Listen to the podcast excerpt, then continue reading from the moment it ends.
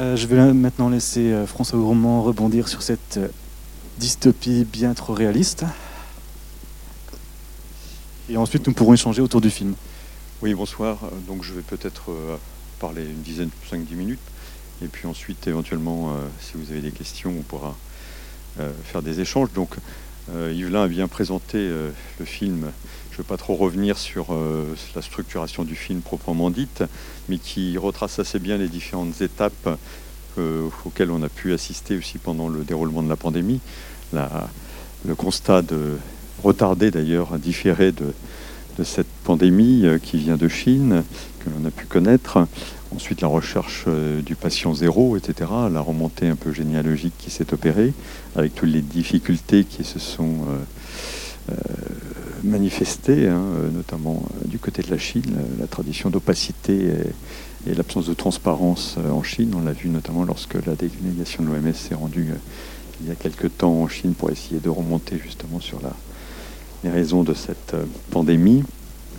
Et ensuite, évidemment, la, recherche, la recherche d'un vaccin avec parallèlement, évidemment, toutes les toute la, gestion, euh, la gestion politique et sanitaire de la crise, avec toute la complexité qui se trouve associée. Euh, essayer de gérer cette crise sans susciter des mouvements euh, de panique, en prenant éventuellement, on l'a vu ici, tout un certain nombre de mesures qui font écho à celles qu'on a pu connaître, des mesures qu'on n'aurait pas imaginées, bien évidemment, qui pour certaines sont des mesures très anciennes, hein, qui nous renvoient au Moyen Âge, des pratiques de quarantaine, de confinement, tout cela ça peut paraître archaïque au XXIe siècle, et c'était pourtant les, pratiques qui existaient déjà euh, au Moyen Âge pour euh, euh, face aux, épidémies de peste ou de choléra qui se, développaient.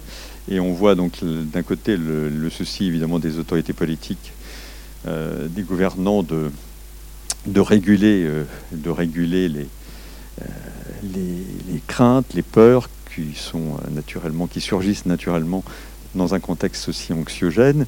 Et de l'autre côté, bien évidemment, les, phénomènes de foule, les fuites euh, que l'on a pu connaître, auxquelles on a pu assister, hein, toutes ces, peut-être euh, certains d'entre vous ont-ils succombé à ces, à ces phénomènes, hein, d'aller se confiner dans une résidence secondaire, avec là aussi, euh, sur place, on a eu beaucoup de séquences en mémoire de, ces Parisiens, mais pas simplement des Parisiens, qui avaient rejoint l'île de Ré ou d'autres lieux qui ont vu, euh, qui ont vu leur véhicule dégradé, etc. Ici, on retrouve euh, dans ce phénomène de fuite quelque chose d'assez assez euh, banal qui existait d'ailleurs déjà aussi au moment de la peste.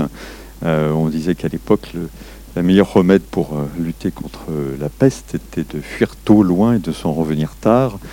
toute chose dont on a pu voir une réactualisation évidemment pendant cette, la pandémie que nous avons pu connaître et que nous connaissons encore d'ailleurs parce que en venant euh, tout à l'heure euh, jusqu'ici, j'entendais qu'il y avait une reprise épidémique euh, assez forte, notamment en Allemagne, 35 000 cas, je crois, dans la simple journée d'hier. Donc c'est quelque chose d'assez conséquent.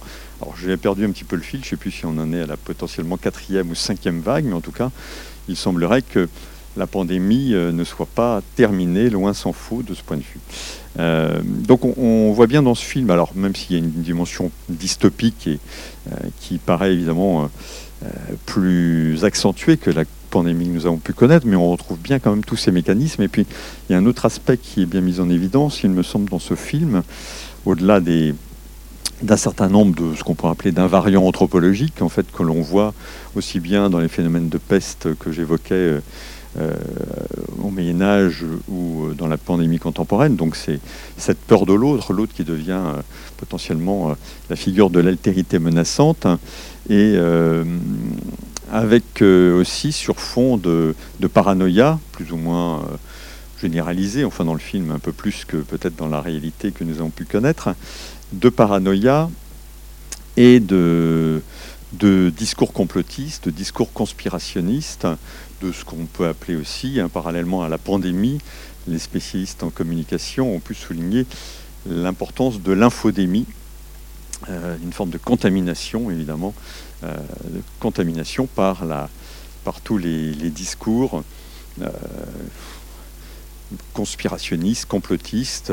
il y a aussi un autre aspect qui est tout à fait évidemment évident dans ce film, c'est sur la, recherche des, des thérapies possibles.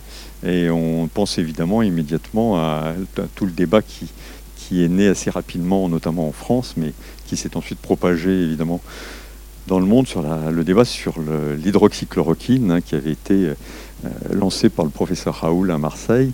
Et donc euh, on retrouve ici évidemment euh, tout un certain nombre d'interrogations qui sont assez légitimes, qui portent évidemment sur la façon dont la science aussi est confrontée à quelque chose de, enfin pas totalement neuf, parce qu'il y avait eu d'autres cas de coronavirus, hein, le SRAS-CoV-2 en 2002, hein. donc il y a eu des précédents de ce coronavirus. C'est pas quelque chose de totalement neuf, mais en tout cas, euh, on voit bien que ce contexte, ce contexte pandémique cristallise tout un certain nombre de mécanismes sociopolitiques et cristallise et exacerbe, amplifie ces mécanismes sociopolitiques, révélant un, certain nombre à la fois d'invariants et de, de, passions, euh, euh, d'émotions qui se trouvent ici singulièrement exacerbées. Euh, donc, euh, évidemment, le, film ici euh, est un petit peu on peut, on peut, évidemment, c'est pas un documentaire par rapport à la réalité que nous avons pu vivre. On ne peut que souligner aussi un certain nombre d'écarts quant à la létalité, évidemment, du, de la pandémie. Aujourd'hui, on le sait, la pandémie, enfin, les derniers chiffres les plus récents, même si ces chiffres sont toujours à manier avec précaution, parce qu'il y a quand même aussi une certaine opacité qui règne sur la difficulté à connaître des chiffres, chiffres réels, notamment dans les États autoritaires, hein, comme la Chine, la Russie et puis beaucoup d'autres États. Donc beaucoup d'autres États, on n'a pas de, on n'a pas de certitude. Hein. La Chine, pendant très longtemps, a affirmé n'avoir que quelques milliers de victimes euh, du coronavirus, qui est évidemment peu probable au regard des statistiques que l'on peut avoir dans les États démocratiques de ce point de vue. Donc il y a un problème d'accès évidemment à l'information, mais les chiffres pour l'instant qui sont avancés euh, seraient d'environ 5 millions de victimes du coronavirus dans le monde.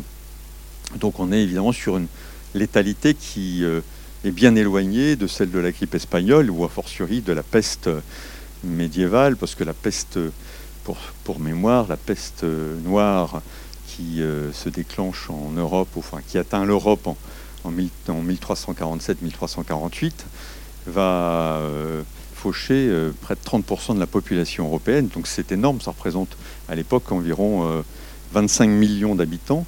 auparavant, il y avait eu la peste justinienne, aussi entre le 6e et le 8e siècle.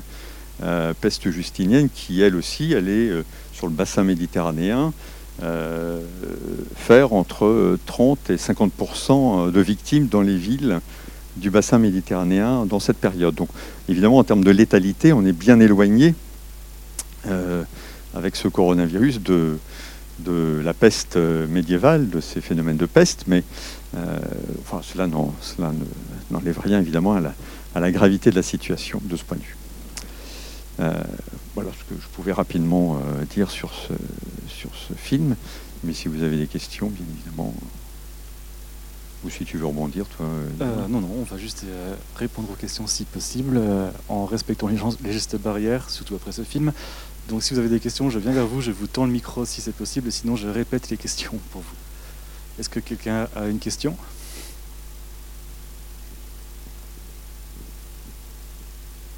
Oui, moi c'était la dimension géopolitique n'est pas du tout présente dans le film. Les, les, rapports de force entre les grandes euh, parties du monde.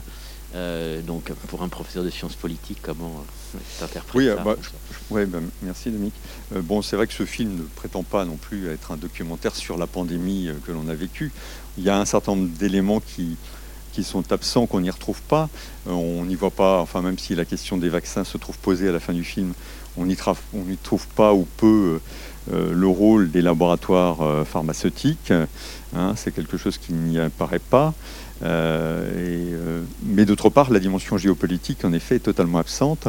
Or, on le sait bien, dans la pandémie que l'on a vécue, surtout au début, il y a eu évidemment une dimension géopolitique très importante compte tenu du fait que le vaccin, que le virus, est apparu en Chine dans un contexte chinois qui est marqué, on le sait depuis l'arrivée au pouvoir de Xi Jinping, par une, volonté de, reprise en main radicale du pays sous la férule autoritaire. Donc on, a une revitalisation d'une certaine, de ce que certains sinologues appellent la revitalisation d'une certaine forme de matrice totalitaire, une matrice totalitaire qu'on a vue en Chine se déployer à travers l'opacité euh, totale sur euh, l'origine du virus, le déni qu'il y a eu de la part des autorités chinoises à reconnaître l'existence de ce virus et le retard à l'allumage qu'il y a eu ensuite dans la prise de conscience et, l'internationalisation des enjeux.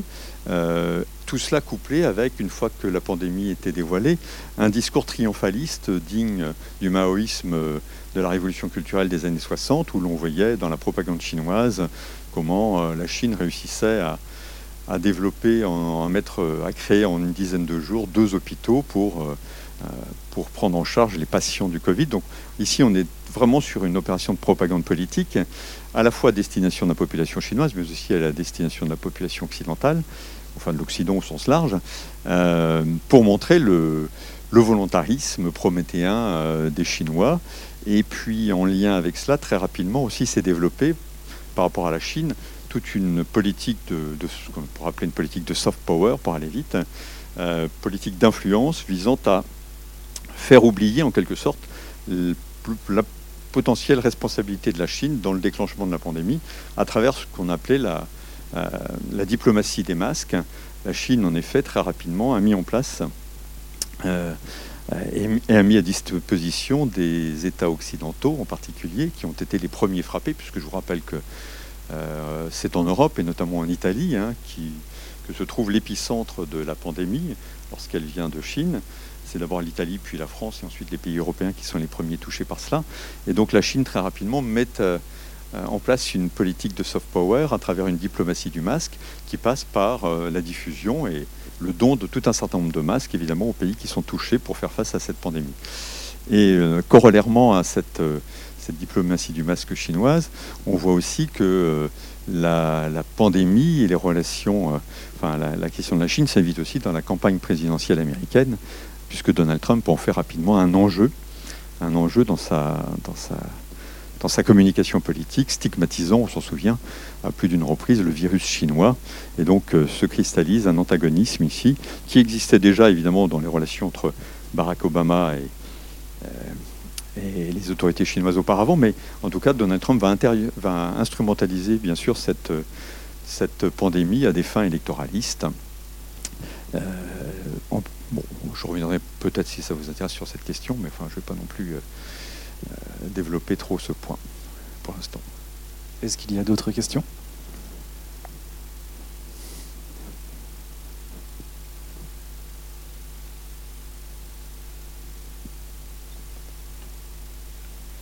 Oui, que la crise, que ce soit dans le film ou ce qu'on a vécu, il y a un caractère inédit, mais c'est inédit de mémoire d'homme. Et en même temps, on a toujours cette impression que les gouvernements ont des sortes de scénarios euh, de crise pour anticiper des, événements comme ceci. Est-ce que ce sont des faits réels? Est-ce qu'on peut réellement euh, anticiper des scénarios euh, solides lorsque finalement on a très peu d'expérience en la matière? Mais il y, a toujours évidemment la volonté de baliser euh, ce n'est pas simplement une question de communication de crise, c'est toujours aussi une anticipation. Mais euh, face à des contextes évidemment épidémiques ou pandémiques, il y a toujours une part d'aléa, euh, une part d'indétermination qui n'est pas contrôlable de ce point de vue. Parce qu'à un moment ou l'autre, l'événement échappe au contrôle et à toutes les mesures qui ont pu être envisagées. Donc les scénarios qui sont construits sont souvent dépassés euh, parce que entre le modèle euh, qui a été euh, anticipé, construit, et la réalité, il y a toujours de toute façon un, écart inévitable de ce point de vue. Et grâce à sa mise en scène, Soderbergh, il insiste vraiment sur le fait que malgré les scénarios qui sont déjà prévus, quand quelque chose d'inédit apparaît, c'est le journaliste complotiste qui le dit à un moment, vous êtes, dans le, vous êtes dans le brouillard, vous êtes dans le flou, vous êtes perdu. Tout dans la mise en scène fait montre que, à quel point ils n'ont aucune visibilité. Par exemple, on a extrêmement euh, de plans dans lesquels l'arrière-plan est complètement flouté grâce à une focale courte qui montre vraiment qu'il n'y a aucun recul de la part des autorités qui naviguent au jour le jour. D'ailleurs, le film commence au jour 2 et non pas au jour 1. Et c'est juste une course contre la montre qui est montrée par ce choix filmique tout le long du film où on ne voit absolument jamais quasiment l'arrière-plan qui est toujours flouté pour vraiment montrer l'aveuglement face à cette crise euh, inédite. Mais, pour rebondir là-dessus, il y a toujours aussi, malgré tout, la volonté chez les gouvernants, et on l'a vu particulièrement en France, de vouloir donner le sentiment euh, que euh, le pouvoir politique a les choses en main. Et on l'a vu sur la question du masque, en particulier euh, les palinodies gouvernementales sur le masque en France, où l'on a entendu d'abord le ministre de la Santé, la porte-parole du gouvernement, dire que le port du masque n'était pas nécessaire ni recommandé hein, pour tout simplement masquer l'absence de stock hein, et une gestion qui avait été modifiée dans, la gestion des stocks pour des raisons, à un moment, pour des raisons financières, hein, tout simplement, euh, de ce point de vue. Euh, il y a d'ailleurs des réflexions qui ont été faites assez intéressantes par Bruno Strasser, qui est un spécialiste suisse euh, de, la, de, la, santé, sur, le, sur le, masque qui longtemps a été un masque en tissu, qui était, qui était réutilisable et qui a progressivement, dans les années 60, été remplacés par des masques jetables. Euh, tout cela à la fois pour des raisons de fonctionnalité, parce que c'était plus simple, plus rapide, et aussi pour des raisons économiques, parce qu'il y avait une grande société américaine, 3M, euh, qui euh, s'était chargée d'assurer la promotion économique des masques jetables. Et, donc on voit ici qu'un certain nombre d'éléments, à la fois économiques et, qui ne sont pas nécessairement sanitaires, hein, puisque les masques, les masques réutilisables, en tissu était tout à fait opératoire auparavant, mais qu'un certain nombre de raisons qui ne sont pas sanitaires ont pu justifier euh, cette évolution euh, dont finalement on en a fait euh, en quelque sorte les frais lors de cette pandémie. Est-ce qu'il y a encore d'autres questions?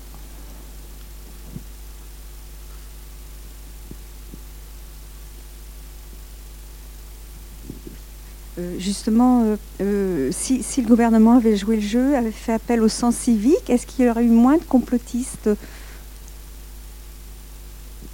Ça, je... c'est un peu de la politique fiction. Hein. c'est difficile pour moi de répondre à cette question. après, c'est difficile d'évaluer évidemment le complotisme.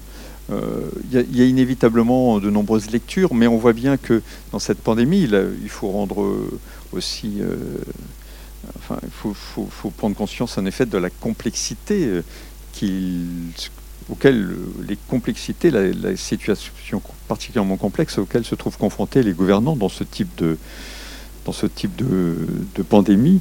On, voit on a pu voir aussi, non pas le désarroi, mais en tout cas euh, les discussions qui ont pu exister entre les autorités médicales, scientifiques, qui n'étaient pas toujours d'accord, parce qu'encore une fois, la science, la science euh, progresse par la formulation d'hypothèses qui sont validées ou invalidées. Et donc, euh, on a vu évidemment des discussions naître sur la question de l'hydroxychloroquine. Peut-être était-ce en effet, comme le soutenait le professeur Raoul, euh, une thérapie qui aurait pu être efficace face à cette euh, pandémie. Euh, on a vu tout un certain nombre d'enjeux aussi sociopolitiques qui sont venus se greffer sur cette question-là, parce qu'au départ, hein, des études ont pu être menées bon, pour savoir si, l'hydroxychloroquine était une thérapie pertinente ou pas. mais oui, je le disais, on a vu des, phénomènes sociopolitiques venir se greffer, des luttes de pouvoir sans doute au sein de l'institution scientifique un clivage assez net entre Paris-Province de ce point de vue. Hein. Euh, on a vu la revitalisation d'un certain nombre de, provincialisme, de localisme, mais aussi de nationalisme sanitaire de ce point de vue. Euh, la course au vaccin étant aussi euh, l'une des, l'un des marqueurs de ce, de ce nationalisme sanitaire qui s'est développé et qui s'est traduit aussi par la fermeture des frontières, la défiance à l'égard des étrangers, etc. Hein, tous ces éléments qui ont cristalliser euh, un certain nombre de passions, euh, de passions nationales. Et là aussi, pour rebondir d'un point de vue filmique, euh, la mise en scène est exactement la même dans la séquence d'ouverture. On a une succession de gros plans qui montrent la propagation du virus. Qu'à partir du moment où le, docteur Chiver appelle sa femme et se fait entendre par l'homme d'entretien, où ensuite on a une succession de gros plans sur les gestes de sa femme, en faisant vraiment un parallèle entre voilà, la théorie complétiviste et le virus qui se propage de la même manière et aussi rapidement. Peut-être une dernière question?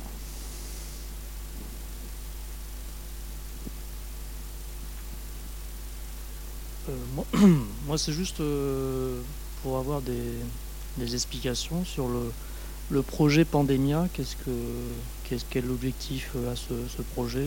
Quelles sont les, les hypothèses qui sont, qui sont posées, comment vous avez travaillé sur, cette, euh, sur ce projet? Oui, donc ce projet, euh, c'est un projet que j'ai initié au mois d'avril-mai 2020, donc en pleine pandémie, en plein confinement. Euh, non pas que j'étais oisif, loin s'en faut, au contraire, parce que le confinement nous a entraîné à l'université un surcroît, une surcharge considérable évidemment de travail avec la dématérialisation auquel nous avons été confrontés. Donc, euh, mais euh, le point de départ de ce projet, c'est ce que j'évoquais tout à l'heure, c'est la question de la propagande chinoise. J'avais beaucoup travaillé auparavant sur la Chine et notamment les perceptions occidentales de la Chine populaire dans les années 60, la fascination occidentale à l'égard de la Chine. Et en effet, j'ai trouvé que dans cette propagande chinoise, on y retrouvait tout un certain nombre d'invariants euh, de la propagande au temps du maoïsme triomphant, c'est-à-dire qu'au nom de l'idéologie, hein, comme disaient les Chinois, le rouge prime l'expert. Euh, c'est un petit peu ça qu'on a vu, une forme de réactivation, que l'idéologie euh, prévaut et supplante l'expertise scientifique s'il le faut, de ce point de vue. Et partant de là, il m'est paru intéressant d'initier cette recherche, qui est une recherche qui se veut collaborative et pluridisciplinaire dans le domaine des SHS, donc des sciences humaines et sociales, et qui euh, visait à questionner au départ, de façon assez simple, qu'on pourrait appeler avec Marcel Mauss un fait social total. La pandémie est un fait social total, en effet, parce qu'elle affecte euh, nos vies tout entières, dans, euh, dans un certain nombre de leurs facettes. Euh, évidemment, sur le plan du travail, on l'a vu avec le confinement, l'essor du télétravail, sur le plan sanitaire, sur le plan religieux, sur le plan social, amoureux, etc. Enfin, je ne veux pas égrener ici, évidemment, toutes les, toutes, de toutes les façons dont la pandémie a affecté nos vies, euh, à travers les restrictions en termes de liberté, notamment liberté d'aller et de venir, liées au confinement, liées au couvre-feu, tout un certain nombre de mesures. Hein, que l'on n'avait jamais connu, qu'on avait hein, depuis 1945 finalement, et depuis la Seconde Guerre mondiale, il n'y avait pas eu, me semble-t-il, de couvre-feu, sauf exception euh, dans quelques cas euh, ou quelques villes. Euh, enfin bref, ça restait assez marginal. Donc l'idée, c'était de questionner ce phénomène, ce fait social total, qui est aussi un événement monde, puisque par définition, une pandémie est planétaire, et d'essayer de l'appréhender au prisme de deux de deux notions, euh, la notion de révélateur euh, en particulier et euh, les défis auxquels la pandémie nous confronte. cette pandémie, en effet, fonctionne comme un révélateur et elle a fonctionné comme un révélateur à travers la manière dont elle a mis au jour tout un certain nombre à la fois d'inégalités, par exemple, des inégalités sociales, socio-économiques, inégalités devant euh, la maladie, euh, par exemple, inégalité économique aussi, euh, dans le contexte pandémique que l'on a pu connaître. Donc il y a, y a révélateur aussi des, à travers la façon dont les États ont pu gérer différemment cette pandémie, à travers des mesures plus ou moins autoritaires, plus ou moins coercitives, plus ou moins contraignantes, à travers la façon dont les États ont communiqué aussi sur cette pandémie. On se souvient tous plus ou moins évidemment du discours d'Emmanuel Macron du 16 mars 2020 euh, où il euh, déclare que c'est la guerre. Hein, à cette reprise, euh, il nous signifie l'état de guerre dans lequel nous nous trouvons. Donc il pose en ce sens un cadre cognitif et émotionnel qui va quand même conditionner aussi ultérieurement et durablement notre perception de la pandémie et un cadre cognitif et émotionnel qui permet de justifier aussi des mesures évidemment très contraignantes vis-à-vis des populations, qui favorisent évidemment l'acquiescement des populations à la domination de l'État, notamment euh, cette façon que l'on a eue, avec quand même une rare docilité, il me semble, euh, d'accepter euh, de ne pas nous éloigner d'un kilomètre de chez nous, de présenter un papier pour aller acheter une baguette, etc. Donc c'est quand même quelque chose de relativement inédit, mais qui s'est fait quand même sans véritable contestation euh, politique. C'est quand même assez, je trouve, assez étonnant. en termes de comportement. Et on voit bien qu'ici, il y a eu une forme de docilité, hein, une forme de servitude volontaire de la part des, populations de ce point de vue. Donc l'idée, c'est d'analyser la pandémie finalement à travers toutes ces facettes, les facettes au prisme du droit, bien évidemment, au prisme de la science politique, mais aussi de l'économie, euh, et euh, en même temps, euh, en ne perdant,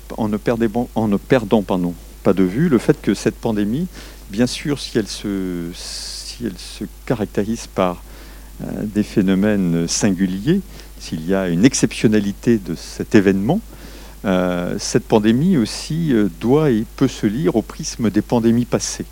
Euh, pour justement, euh, par un travail de comparaison, essayer de mettre en évidence les permanences, hein, une sorte, ce que j'évoquais tout à l'heure, un certain nombre d'invariants qui peuvent être anthropologiques sur la façon dont les individus finalement se comportent aujourd'hui comme hier, et en même temps pour euh, mettre en évidence aussi ce que cette pandémie révèle de notre situation contemporaine et en quoi cette pandémie aussi constitue évidemment pour nous tous un défi, euh, un défi que nous sommes contraints de relever, auquel nous sommes contraints de nous confronter, et qu'à partir de là, cette pandémie peut aussi avoir une dimension instituante, en ce sens qu'elle pose non seulement des questions, mais aussi des jalons pour euh, euh, l'avenir, inévitablement. Donc finalement, pour l'instant, ce, projet pandémie, pandémia, pardon, euh, vous pouvez, si, ce sujet vous intéresse, il y a un carnet de recherche qui existe, un blog si vous voulez, sur lequel vous avez l'actualité de ce projet qui s'est décliné par un certain nombre de colloques, de manifestations scientifiques à l'université d'Angers. Un certain nombre de ces manifestations ayant eu lieu pendant la pandémie, elles ont donc été dématérialisées. Il y a eu trois ou quatre journées d'études, un workshop et un colloque international qui s'est déroulé au mois de novembre dernier, lui en présentiel. Euh, de ce point de vue. Donc toutes ces manifestations, vous pouvez les retrouver sur ce blog, les manifestations ayant été enregistrées euh, pendant le contexte pandémique. Oui. Oui. Oui.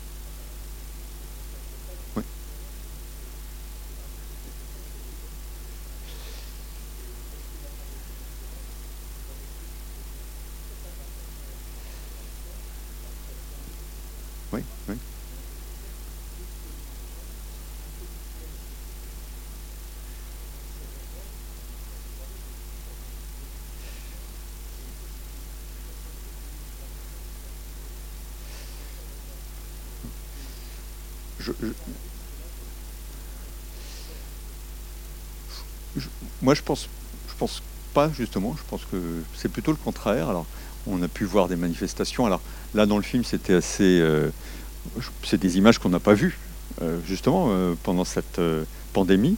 en ce sens, on peut se dire qu'il y a eu une gestion qui n'a pas été aussi inefficace que cela de la pandémie. On a évité ces scènes d'émeutes, de pillage. Enfin, il n'y a pas eu de, de phénomène aussi massif que cela hein, pendant la pandémie que l'on a traversée. Euh, donc il y a eu une gestion, bon, sur laquelle on pourra discuter de la pandémie euh, quand on aura un peu plus de recul, mais euh, on a vu aussi malgré tout, on a vu mm, sans doute une redéfinition des liens sociaux, inévitablement, parce que le masque nous oblige aussi à redéfinir les interactions sociales. On le voit bien, on n'a pas la même perception d'autrui, on est marqué, il y a toujours une forme de distanciation sociale qui est physique, qui fonctionne. Ce n'est pas pour autant, me semble-t-il, que, que c'est le triomphe de l'individualisme. Au contraire, on a vu des phénomènes de solidarité. Euh, alors, bien sûr, euh, les, personnels de santé qui ont été acclamés euh, à 20 heures, hein, on s'en souvient, même si depuis un peu d'eau a coulé sous les ponts, il y a eu un processus, bien sûr, d'héroïsation de ces personnels de santé, mais je pense qu'en même temps, il n'y a pas eu, euh, il a pas eu non de d'atomisation du lien social, il me semble. Non, de ce point de vue, enfin, c'est pas mon sentiment, mais je peux me... après, ça reste aussi, euh, ça peut être des perceptions euh, différentes selon tout un chacun. Hein.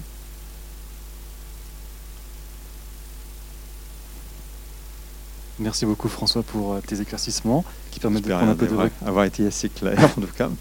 Merci pour vos questions et votre attention en tout cas. Et voilà, bonne fin de soirée à vous tous et merci d'être venus ce soir pour ce premier, première présentation de Cinéconf. Merci.